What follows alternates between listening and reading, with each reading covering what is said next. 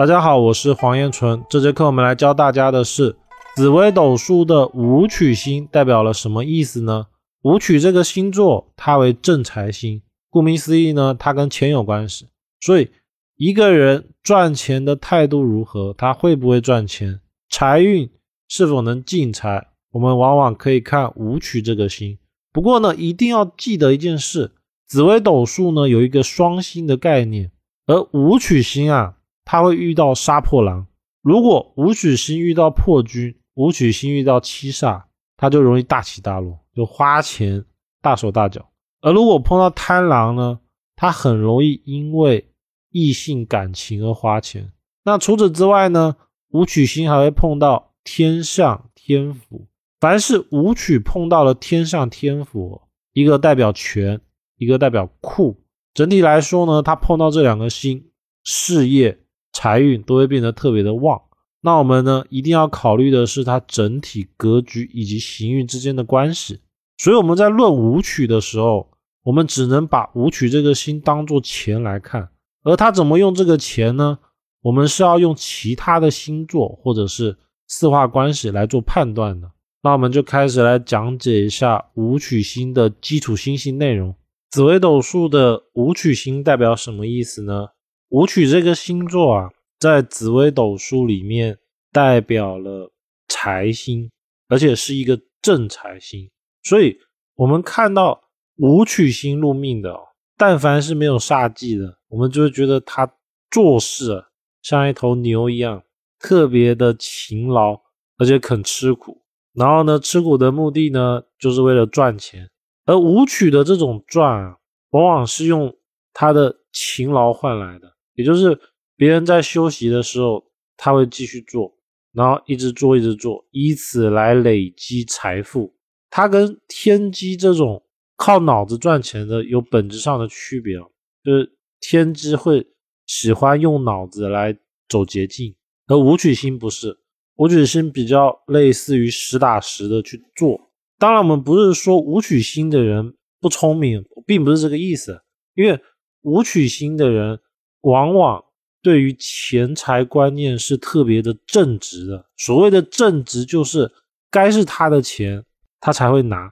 然后呢，该怎么做，他才他就会按照这个规章制度来做。他不会因为为了比较轻松一点，或者是拿到更多的钱而铤而走险。他不会的，就是该怎么样就怎么样，付出多少努力赚多少钱，这是。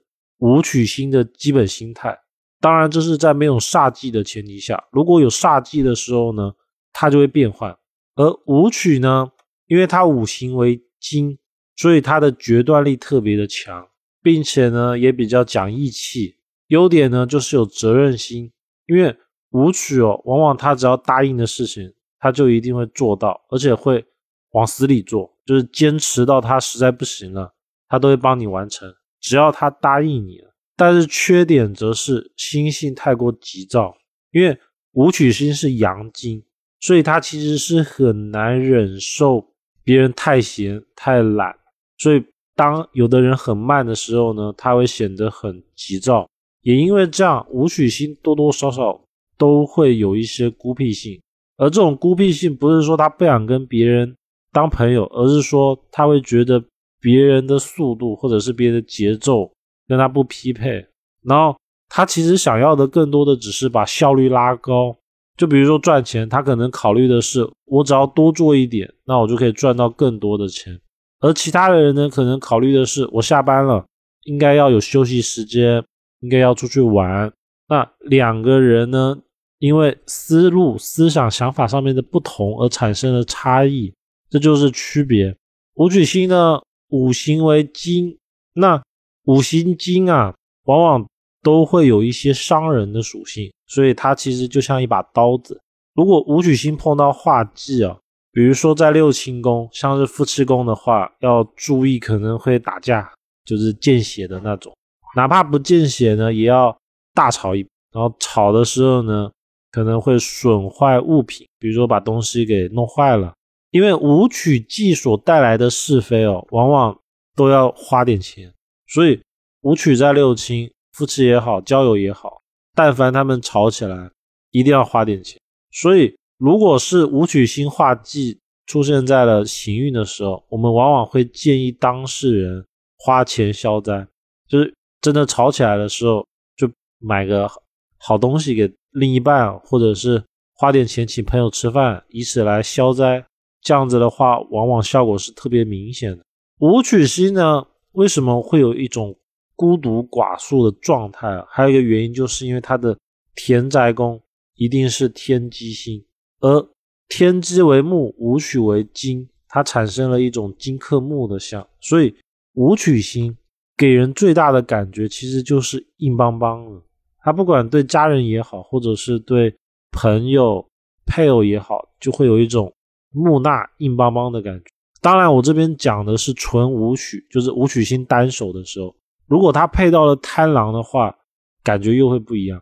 那武曲星呢，它对身体部位来说代表了肺、鼻子、筋骨，所以它其实不太喜欢碰到廉贞这种属火的星。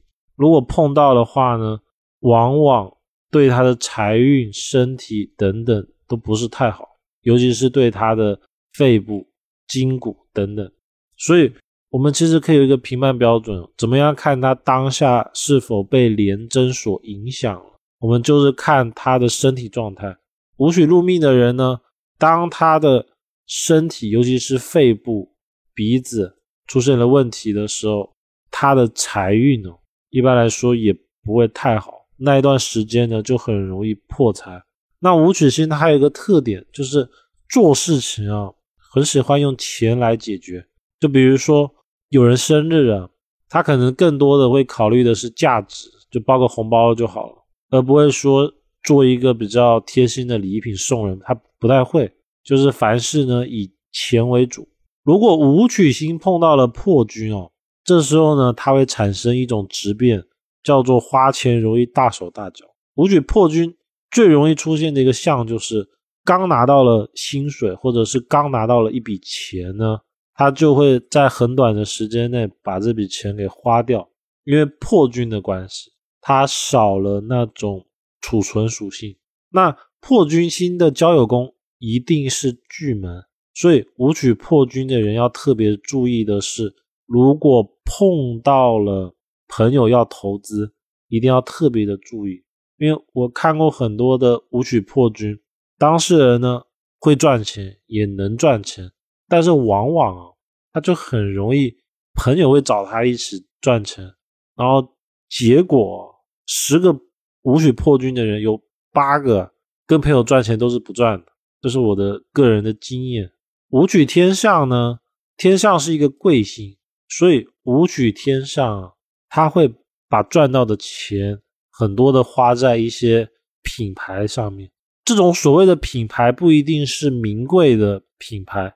而是说他认定的某个牌子，比如说某个品牌的化妆品或者是电器电子产品，他可能就会花很多的钱，哪怕这个东西啊已经没有了，他也会想尽办法的去找到它，花更大的价钱买。这就是武曲天象一个很特别的象，因为正常人来说，如果这个东西没了，那他换别的品牌买就可以了。而武曲天上不是。当他认定了某个品牌的时候，他就是要用这个东西。这种品牌呢，不只是品牌，包括说一些我们所说的习惯的店，比如说有某家店吃的也好，用的也好，尤其是穿着，他只要习惯认定了，不管花多少钱，他就是要用这一个牌子。这就是武曲天上的一个很重要的特点。那武举天下呢，还有一个特性是。因为天下有权嘛，武举星有钱，一财一印在身的话，代表一富一贵。所以武举天下如果格局好的，往往代表他的事业能有权利，比如说做公家机关的，或者在一些银行啊，或者是公司单位里面能掌权。掌权以外呢，他还会有外快，或者是财富。只要他格局里面没有煞忌，而配到了像禄存啊。禄马啊，这种比较好的星座，往往当事人财富、权力能够双收。当然啊，这个是在他行运好的前提下。而如果天上化忌，也就是公干走到根的时候，要注意容易因为签了一些不该签的合约，帮别人背书也好，或者是写了一些具有法律效益的东西，而导致他破大财。武曲贪狼呢，在古书里面叫不发少年人。一般来说，武曲贪狼的人往往要中年之后才会发家。还有武曲贪狼有一个很很重要的特点啊，尤其是男命，他很容易很舍得花钱给异性，而这种花钱啊，往往是目的性比较强的，就是为了得到异性，他的做法就是花钱，包括说买一些好东西。买一些名贵的东西，然后来追求异性，有的时候还不是追求，因为贪狼的属性哦，造就了他可能给的不是一个人，而是好几个人。就是说，他对他感兴趣的异性呢，他就会不断的花钱、花钱、花钱，就花钱给那一个人。所以说，为什么舞曲的人加上了贪狼，往往会给人一种比较好色的感觉，因为。他一遇到人就会给人家花钱，就会觉得目的性太强。而武曲天府呢，这一个是财星，一个是库星，所以武曲天府一个很大的特性就是赚到了钱之后就会存起来。所以五府的人，你就问他你有没有藏私房钱，十有八九都是有的。他一定会有一笔不为人知的钱，就是当事人的配偶、父母、一些他关系比较好的朋友都不知道。都不知道他原来有这么多钱，当事人一定会藏一个小金库。那五府的人呢，往往赚钱能力强，又有管理能力，所以这个组合的人啊，只要他的搭配煞忌没有，然后吉星比较多帮扶，情运也没问题的，大部分在事业上面都会特别的强。尤其他天府的属性哦，代表了当事人大概率会是主管。而且是主管以外呢，还特别善于赚钱。这个所谓的赚钱呢，讲的就是他带的项目也好，或者是他所处理的案件也好，往往是能赚钱的。所以五府的事业能力是特别的强的。而如果武曲碰到七煞呢，七煞为金，这两个星都是财星，区别在七煞是冲刺的，而武曲是内敛的。所以这两个星座。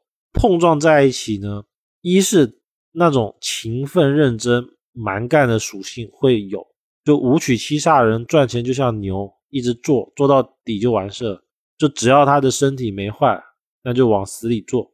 第二个是武曲跟七煞的金啊，阴阳属性是相反的，所以武曲七煞人其实有时候会有点纠结症，就是说他的大方向是没问题的。但是在大方向里面的小方向的时候，他就会很纠结，他会有点突然之间想不通。就比如说，他可能喜欢某个品牌的手机，好了，假设，但是呢，他可能就会纠结要黑的还是蓝的，然后因为这样子纠结了很久，而迟迟不能下手。那五曲七煞哦，整体来说就是一个赚钱能力特别强的组合，它特别的适合。做一些要冲锋陷阵的工作，比如说带新的项目，又或者是说开拓新客户这一类型的话，都很适合五取七煞。它往往呢能够冲出一道路来，但是它最大的问题就是两个金的结果是冲过头，就是一直做做到不能做为止。这样的结果呢，有可能会大起大落，就好的时候特别好，但是坏的时候又特别坏。那以上呢就是整个舞曲星的内容。